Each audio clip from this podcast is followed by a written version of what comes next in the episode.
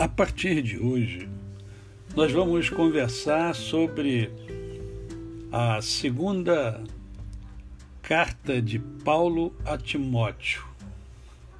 Timóteo, filho na fé de Paulo, Paulo preso, provavelmente em Roma, ele escreve algumas cartas e uma delas foi a carta a Timóteo.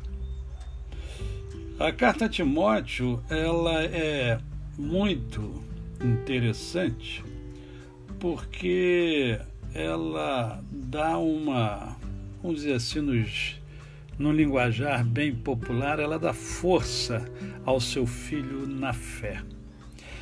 E como estamos vivendo um tempo tão difícil, né?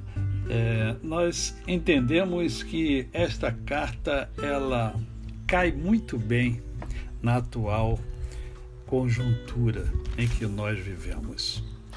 Então começa assim a carta de Paulo a Timóteo.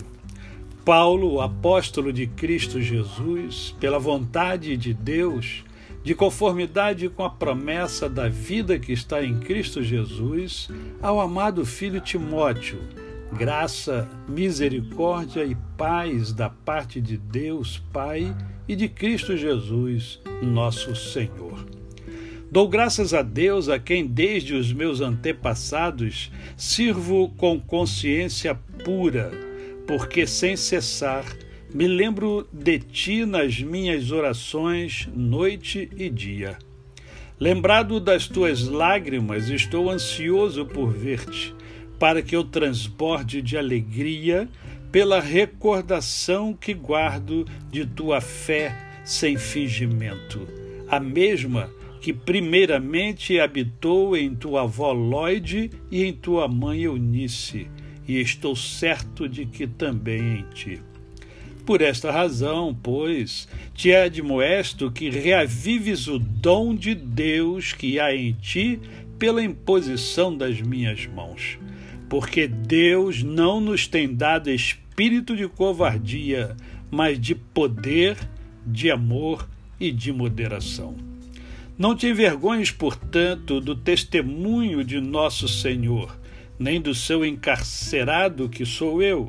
Pelo contrário, participa comigo dos sofrimentos a favor do Evangelho segundo o poder de Deus, que nos salvou e nos chamou com santa vocação, não segundo as nossas obras, mas conforme a sua própria determinação e graça que nos foi dada em Cristo Jesus antes dos tempos eternos e manifestada agora pelo aparecimento de nosso Salvador Cristo Jesus, o qual não só destruiu a morte, como trouxe à luz a vida e a imortalidade mediante o Evangelho, para o qual eu fui designado pregador, apóstolo e mestre.